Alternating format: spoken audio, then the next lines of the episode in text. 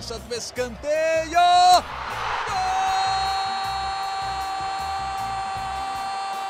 Para explodir o Estádio Independência em Belo Horizonte. Um dia que pode ser histórico para o América. Olha o Danilo, limpou para bater. Gol!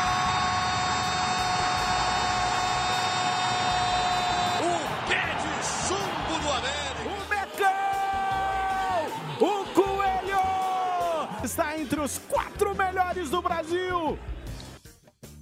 Muito bom dia, muito boa tarde, muito boa noite. Está começando mais uma edição do GE América, o podcast do América na Globo. América que derrotou o Fluminense no Maracanã. 2 a 0. E olha que o América teve chance até de meter uma goleada no Fluminense. O Fluminense do Diniz, um dos melhores times do campeonato. Grande atuação do América, um primeiro tempo impecável. Eu sou Rogério Correia, estou apresentando o podcast, estou com o Jaime Júnior e o Henrique Fernandes, os meus colegas. Tudo bom, gente? Beleza! Estamos também com a Denise Bonfim na edição do podcast. Perguntinha para vocês. Agora eu quero saber como vocês vão desvendar esse mistério. Por que, que o América rende tão bem contra os melhores times do campeonato? O América, quando pega um time desses aí, ó, os grandões aí da parte de cima da tabela, o América joga demais, demais. Nem sempre o resultado vem, mas o América está sempre jogando bem contra as equipes de grande orçamento. Vocês acham que o América ainda é subestimado? Né? O cara olha na tabela, ah, vou enfrentar o América aqui, e, e o América já está merecendo muito mais elogios do que está tendo. O América vai disputar a Série A pelo terceiro ano seguido, já está garantido. A vitória de ontem já garantiu esse direito. Né? E aí, gente, que, que vocês acham? Eu acho que não, acho que já não há. Primeiro, um abraço a todos. Eu acho que não há é, é, essa questão de subestimar. Não, não há. Eu acho que hoje o América já não é muito surpresa. Mas eu acho que o América surpreende em alguns jogos que você acha que ele vai que ele vai ruir. Uh, esse jogo contra o Fluminense, o Rogério, e eu assisti o jogo agora pela manhã, não pude ver em tempo real, estava no jogo do Atlético. Você vê o jogo depois que você sabe o resultado, é, é outra forma de, de observá-lo, né? Porque, querendo ou não, quando você tem o componente da imprevisibilidade, você assistindo em tempo real, você se deixa levar até emocionalmente pelo jogo, né? Você tem outro tipo de leitura. Assistir o jogo depois que ele aconteceu, você vê outras coisas. E é impressionante como o América, mudando completamente a estratégia em relação ao jogo que fez quinta contra o São Paulo, entregou uma atuação muito acima. Uma atuação que parecia que o América jogava da forma que jogou no Maracanã, regularmente. E eu estou falando de modelo de pressão na saída de bola do adversário, de encaixe individual contra o adversário que tem poder de criação como o Fluminense, foi a forma que o América escolheu para marcar o Fluminense. O que, que é o um encaixe individual? Está um encaixe que foi muito claro no jogo, para quem puder assistir de novo. Alê no Ganso. O Alê tinha que vigiar o Ganso. E, e o Alê, durante quase todo o jogo, deixou o Ganso praticamente fora da partida que é um jogador que, que tem liberdade de movimentação no Fluminense. O América deu essa liberdade ao Alê também, que foi a escolha até para ser teoricamente um primeiro homem de meio, já que o Cal não pôde jogar. E o Alê transitou pelo campo para neutralizar o Ganso e fez esse trabalho. Não é dessa forma que o América costuma jogar. Não é dessa forma. E foi exatamente assim que o Mancini preparou o time para jogar e executou brilhantemente no primeiro tempo. Como você disse aí, Rogério, é, foram 2 a 0 na primeira etapa. Poderia ter sido 3-4, seguramente. O Fábio foi destaque do Fluminense. O América acessou a área do Fluminense com uma facilidade tremenda, principalmente usando o lado de campo, uh, usando o Juninho nos movimentos de infiltração, ele faz o primeiro gol. Usando o Henrique Almeida de novo como um centroavante móvel, sempre que o América se prepara para pressionar, o Henrique Almeida tem um papel importante.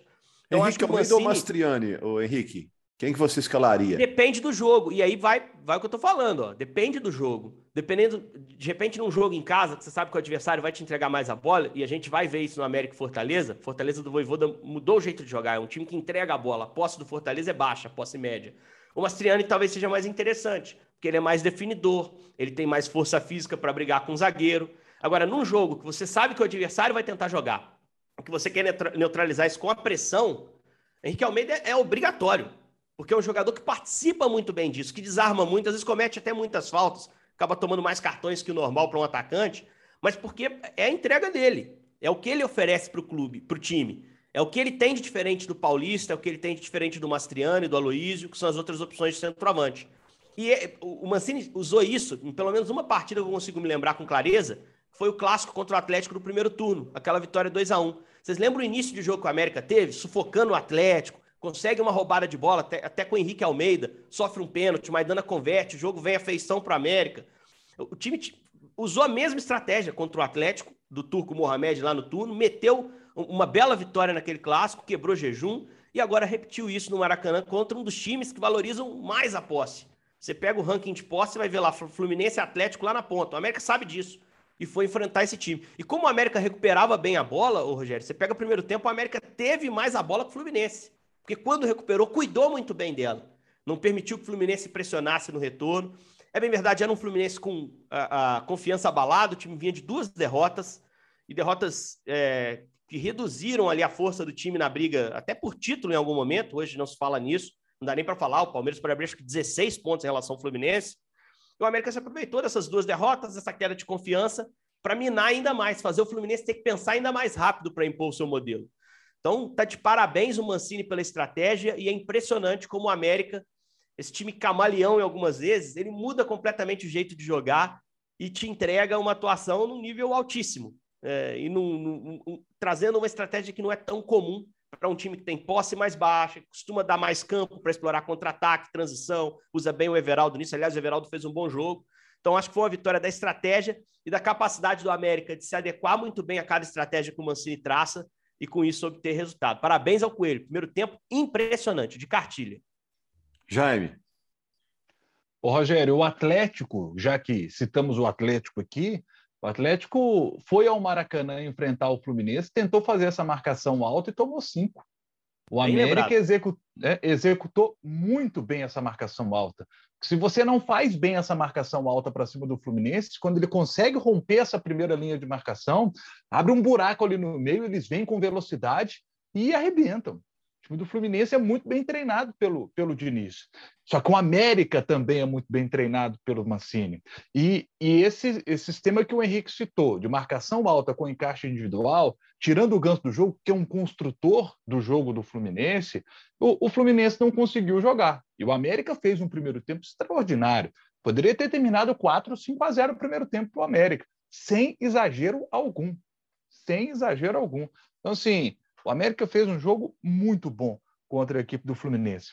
E aí eu quero destacar alguns pontos né, específicos do jogo, detalhes que fazem a diferença. E aí quero valorizar, por exemplo, Ricardo Silva. No primeiro tempo muito bom que o América fez, né, o América depois de fazer 1 a 0 o Fluminense tem a chance de empatar. Numa jogada forte do Fluminense, com o Samuel Xavier pelo lado direito, fazendo cruzamento para o Cano poder definir. E a gente sabe que ali está um grande definidor, que é o Cano. Ele chega, inclusive, a fazer um gol no jogo mas foi anulado porque ele estava impedido. E aí, você pega a finalização do Cano, ele, sabe, ele, ele bota no lugar certo. Só que o Ricardo Silva bloqueia no lugar certo. Então, o Ricardo Silva foi fundamental nesse momento específico do jogo. Se o Fluminense empata, às vezes o jogo poderia mudar. Tem todo o aspecto emocional que o jogo envolve também, que tem que ser levado em consideração. Ponto para o Ricardo Silva. Foi perfeito ali na, naquele bloqueio. Né? Então, assim, Felipe Azevedo, poxa, com muita bola o Felipe Azevedo. Que e que o é Felipe? Azevedo tem um detalhe, o, o, Jaime, vamos falar nele. O Mancini, depois do jogo contra o São Paulo, disse que tinha preparado o time para a semana e que alguns jogadores que jogaram contra o São Paulo não jogariam contra o Fluminense e vice-versa. Ele quase coloca o Azevedo no jogo contra o São Paulo, ele prepara quatro mexidas de uma vez, aí ele aborta a última, que era o Azevedo. O Azevedo acaba não entrando no jogo. Azevedo, tanque cheio no Maracanã, um avião. Jogou pra caramba. Porque no jogo contra o Fluminense, o que o Mancini planejava era outra coisa, né, Jaime? E precisaria é. dele. É, e o, e o, Felipe Azevedo, poxa, quantas vezes o Felipe Azevedo apareceu para poder fazer a jogada ali pelo lado esquerdo, né? Foi uma atuação espetacular, assim, do América, tendo o Felipe Azevedo como um dos grandes nomes da partida, né? E um resultado se a gente for olhar o seguinte, quando, quando eu peguei a tabela há duas rodadas, eu olhei e falei assim, pô, o América pega o São Paulo, que acabou de perder a Sul-Americana, ganha. Fluminense, pô, perder lá é normal. Se o América fizer três pontos nesses dois jogos aí, eu acho que está dentro daquilo que a gente espera do América nessa campanha de reta final aí. Acabou que os três pontos aconteceram de fato, mas o inverso, né? O São Paulo, que eu imaginava que ia ganhar, perdeu, e o Fluminense, que eu imaginava que perderia, venceu e venceu muito bem. E é o quarto melhor do retorno, gente. São 24 pontos no retorno, a quarta melhor campanha. O América está num momento muito legal e agora tem dois jogos em casa contra dois adversários que são muito difíceis, né? Se o América é o quarto melhor do retorno, o Fortaleza é o terceiro melhor. Tem dois pontos a mais do que o América. Vai ser um baita de um jogo no Independência. Depois o América pega o Flamengo, que é o quinto melhor do retorno. O Flamengo está envolvido na decisão da Copa do Brasil. Então, esse jogo com o Flamengo vai ser depois da final da Copa do Brasil. Final da Copa do Brasil no dia 19. E aí, no fim de semana, no meio de semana, aí no fim de semana o América pega o Flamengo. Não pode ser um Flamengo que vem aí de cabeça inchada porque perdeu o título, ou pode vir aí virado, é, e, virando e uma, da noite aí para comemorar chance, um título aí. Uma boa chance de ser um Flamengo reserva, inclusive, né? Porque já o Flamengo foca muito claramente as Copas e, e ainda vai estar muito recente essa final, o desgaste físico que, vai, que essa final vai gerar. Só sobre o América tem também. Outra, né? Dia 30 Oi? tem a final da Libertadores. Isso, já tem Libertadores também pela frente. É... Mas é uma projeção para frente que é bom a gente já fazer, né? Porque são dois jogos em casa, é importante já, já ir mapeando. Nós no momento de definição do campeonato, cada ponto importa. E, e só sobre o primeiro tempo perfeito do América, Rogério, a importância dele. O América ganhou um momento psicológico do jogo, né? A psicologia do jogo foi toda do América. O torcedor Fluminense vaiava o time com 25 minutos da primeira etapa. Né? Eu não concordo nunca com o torcedor vaiano com bola rolando porque eu acho que a torcida do Fluminense ajudou o time a perder o jogo. Né? Mas é uma, é uma reação que acontece. Por que, que aconteceu? Porque o América não deixava o Fluminense jogar. E, e, o Diniz, no intervalo, faz três mexidas, muda totalmente a configuração do Fluminense. O time até melhora, mas melhora também porque o América, como estava fazendo jogo de encaixe, se deslocando muito no campo e pressionando muito lá na frente, você tem que ter um cuidado com a questão física também. Então é normal de vez em quando se alternar e baixar um pouco o campo. O América também fez isso no segundo tempo, para proteger mais o resultado e é natural que aconteça. Mas o, o Diniz ele faz mudanças, é, mudanças que você vê normalmente com 30 do segundo tempo. Ele tira, por exemplo, o Manuel que estava mal, mete o Natan, recua o André para ser um, um, zagueiro ao lado do Nino, que também não estava bem no jogo. Ele tira o Caio Paulista que estava vaiado, bota o William no jogo, bota o Calegari para ser o lateral esquerdo, tira o Matheus Martins, também estava vaiado. Então a atuação da América é tão forte que a torcida do Fluminense força o Diniz a trabalhar e ele trabalha de uma forma que talvez ele não fosse trabalhar em outro contexto de jogo, ou com outro contexto vindo da arquibancada. É, então, é, foi perfeito o primeiro tempo, e o primeiro tempo perfeito liquidou o jogo de certa forma. É lógico, se o Fluminense faz 2 a 1 cedo no segundo tempo, o jogo ia mudar de figura. Mas como o América sustentou esse 2 a 0 hora usando o Cavicchioli, hora aparecendo o Ricardo Silva, como o time conseguiu sustentar bem esse placar, é, o jogo ficou o tempo todo a feição. Ainda teve bola o América para meter um terceiro no segundo tempo, a bola do Everaldo claríssima. Fábio, mais uma vez, trabalha muito bem. Fábio foi o destaque do Fluminense na partida. E só destacar o controle que o Mancini tem sobre o time, você pega a escalação que o América precisou colocar no Maracanã, você tinha Alê de primeiro homem de meio, que não é a posição ideal do Alê, mas ele está aprendendo a fazer nesse ano, com a mão do Mancini, o, o auxiliando. Você tinha Mateuzinho como terceiro homem de meio, que não é a posição do Mateuzinho. O Mateuzinho pode jogar por dentro como um meio atacante, por trás do centroavante. Mas terceiro homem de meio, no time trabalhando com uma trinca, com sobra por trás da segunda linha, Mateuzinho compondo segunda linha por dentro é novidade para ele. E o cara tá entregando, meteu um gol de canhota de fora da área, que não é a perna boa do Mateuzinho, né? Chutando muito forte, né? Um belo chute. E tinha o Luan Patrick jogando de lateral direito, jogando bem. O Luan Patrick mete um cruzamento no início do jogo com o Azevedo cabeceia poderia ser bola para gol. Assistência é, esse menino lateral. é bom jogador, viu, Henrique? Ele é bom jogador. Bom jogador. Alto, né? Vê, você Esperto. vê o, as leituras do Mancini. Ele tinha o Patrick à disposição. Mas o Patrick não fez um bom jogo contra o São Paulo. Então ele tira, ele precisava de defesa ali para lidar com o Matheus Martins. Matheus Martins sai vaiado no intervalo, porque o Luan protegeu e ainda se apresentou para jogar. O Luan foi um lateral autêntico, com características diferentes, mas é um zagueiro que tem boa técnica, que trabalha bem com o pé direito, ele jogou. Só saiu no final para entrar o Zé Ricardo machucado, desgastado. Então, assim, é, o Mancini arruma soluções perfeitas e ele roda o time com boas estratégias. É evidente que vai ter jogo que não vai dar certo. Por um detalhe ou outro, jogo contra São Paulo mesmo, que a gente está citando aqui, que a gente criticou a atuação do América, o próprio treinador criticou, o América teve bola para ganhar um jogo, bola do Everaldo lá. É bem verdade, antes São Paulo teve várias outras. Mas, assim, é um time que, mesmo quando não vem bem, compete e chega perto. Né? E quanto o Fluminense jogando bem, então, deu o que deu. Primeira vitória no Maracanã em pontos corridos do América. E uma vitória que exorciza até, de certa forma, o rebaixamento de 2018, né? Olha que simbolismo. Em 18, o América cai no último jogo do campeonato contra o Fluminense no Maracanã. Esse ano, um time vivendo o melhor momento da sua história, crava a permanência com várias rodadas de antecedência, atropelando bem o Fluminense no, no Maracanã. Nossa, você lembrou de um jogo que foi terrível, né? O América teve a chance no Maracanã de, de garantir pênalti, a sua né? permanência, né? Daquele pênalti perdido né? pelo Luan. É, olha só, é coincidência o América jogar tão bem contra os times que estão nas primeiras posições da tabela? É, porque o América parece render mais contra quem está lá em cima, né? Engraçado isso, né? Eu, eu, penso assim, o time que, os times que estão é, em melhor situação na tabela têm melhores elencos. Naturalmente, essas equipes têm a bola e vão para cima do América. E o América ele tem uma capacidade reativa muito boa com o Everaldo, com o Felipe Azevedo, quando esses dois estão em campo, o América consegue é, ser um, um, um, time que constrói bem as suas jogadas de contra-ataque.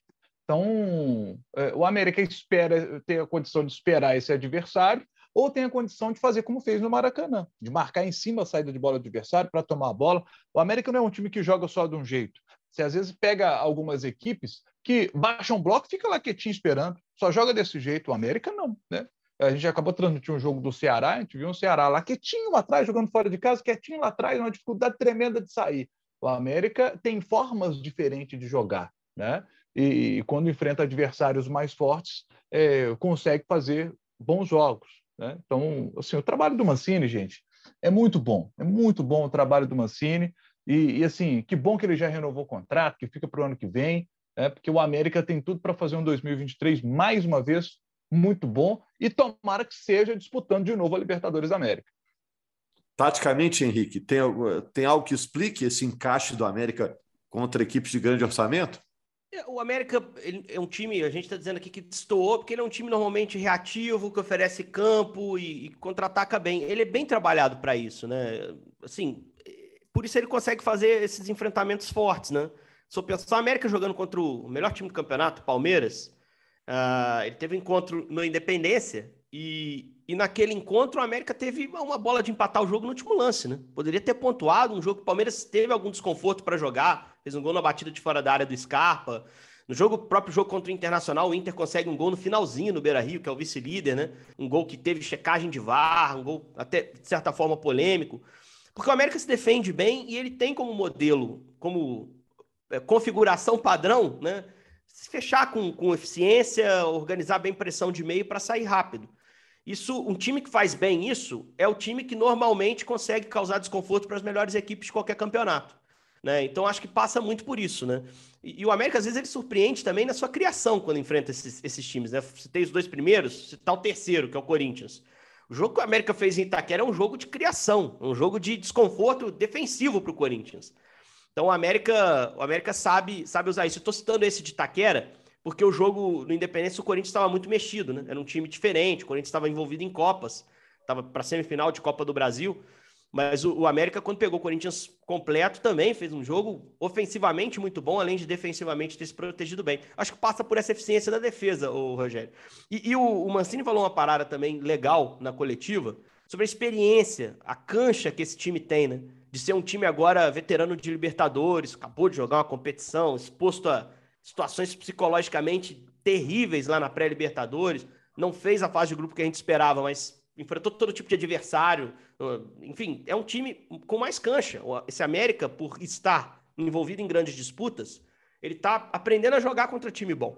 Então eu acho que isso, isso pode pesar para ser um time que consegue pontuar bem também, ou jogar bem, no mínimo, contra as equipes da frente.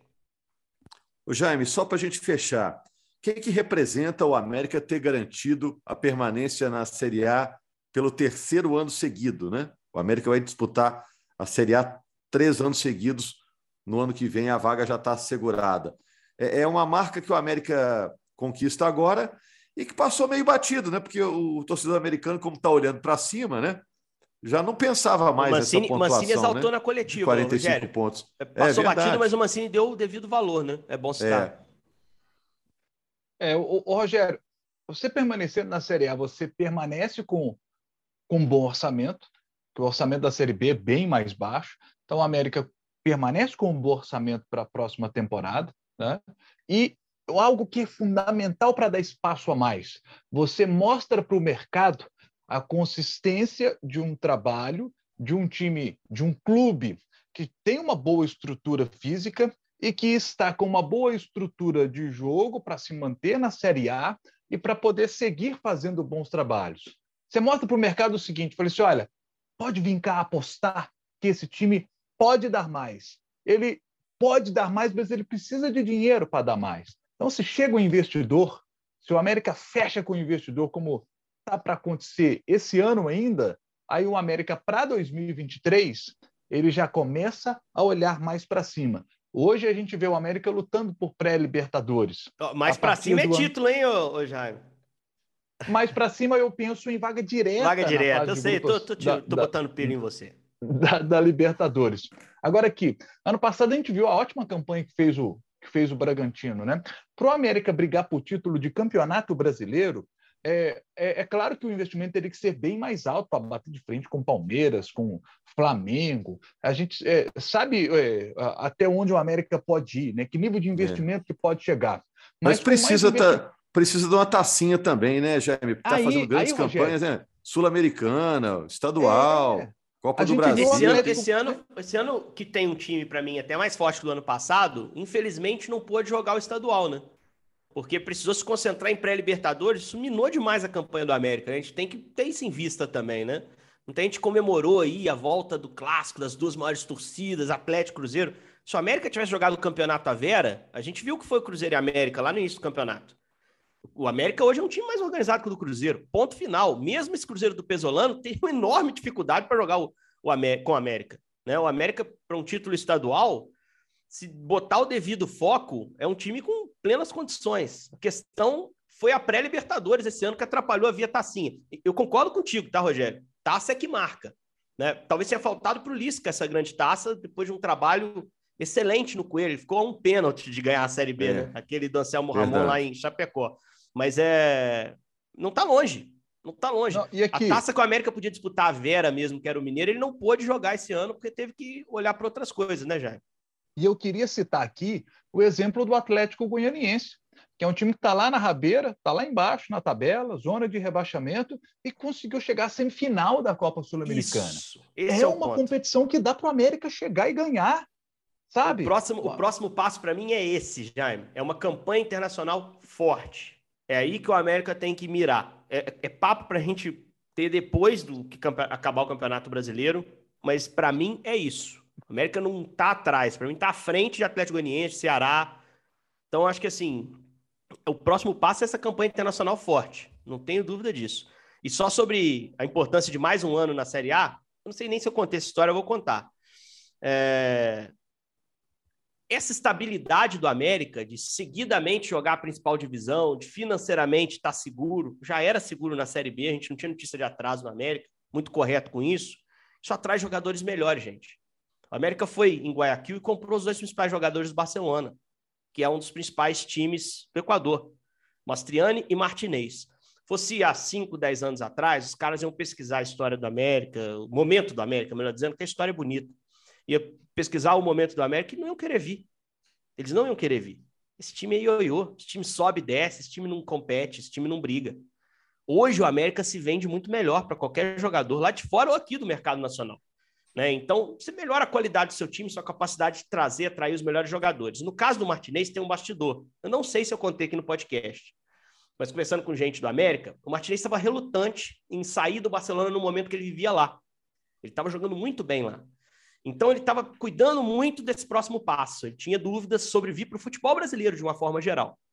E o empresário que cuida da carreira dele é o mesmo que cuida do Nacho, do Atlético, né? Os dois argentinos. E o empresário botou os dois em contato, porque tinha proposta da América, ela estava avançando. Martinez tinha que analisar esse movimento que faria com a família dele.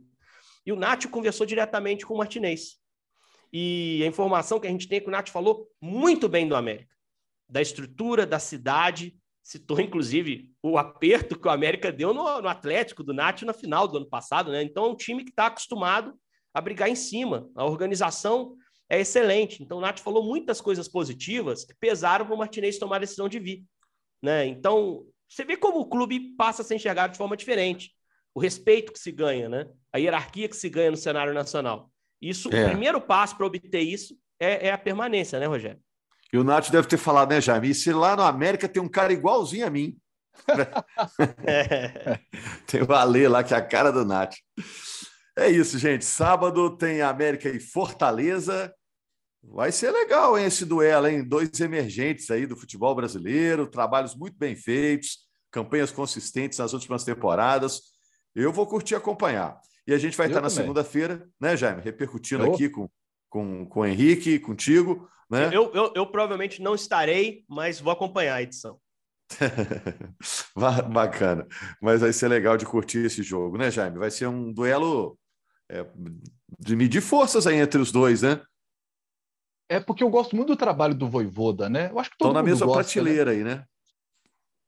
É, o, o Voivoda é, é um, é um treinador assim que, que todo mundo elogia no Brasil, sabe? Viveu um momento difícil com o Fortaleza no primeiro turno, as coisas não estavam acontecendo. E aí, mérito do Fortaleza de ter mantido o trabalho, o Voivoda conseguiu fazer a virada do jogo da equipe do Fortaleza, né? E aí, o Henrique citou, o Fortaleza está dando mais a bola. Então agora o América vai ter mais a bola para poder jogar e é o Fortaleza que vai buscar essa transição. Vai ser um duelo tático interessante. Vamos ver como é que vai ser esse jogo. Vai, vai ser um jogo dificílimo para o América. mas O Coelhão tem todas as condições de conseguir uma vitória. Afinal de contas, joga em casa e é mais um jogo para o torcedor, né? Sair ligando aí para os amigos. Alô, Alexandre Donabella! Pegou no... Ele costuma pegar no pé do Mateuzinho, mandou uma mensagem falou assim: Ó, oh, James, você viu lá, o Mateuzinho fez gol, jogou bem, gostei. É, é a hora aí da torcida dar, dar aquele apoio lá e, e encher a independência. é isso aí. Vai ser legal, vai ser muito legal esse jogo. Ô, gente, segunda-feira, então, estamos de volta falando do América. Avante Coelho, hein? Coelho olhando para cima. Vai dar mais um saltinho aí, mais um pulinho do Coelho. Ele pega uma liberta de novo. Grande abraço a todos. Fui para a cobrança do escanteio. Para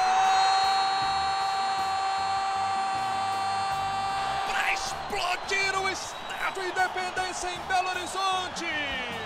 Num dia que pode ser histórico para o América.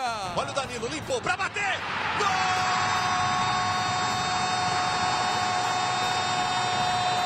O pé de chumbo do América. O Mecão! O Coelho! Está entre os quatro melhores do Brasil!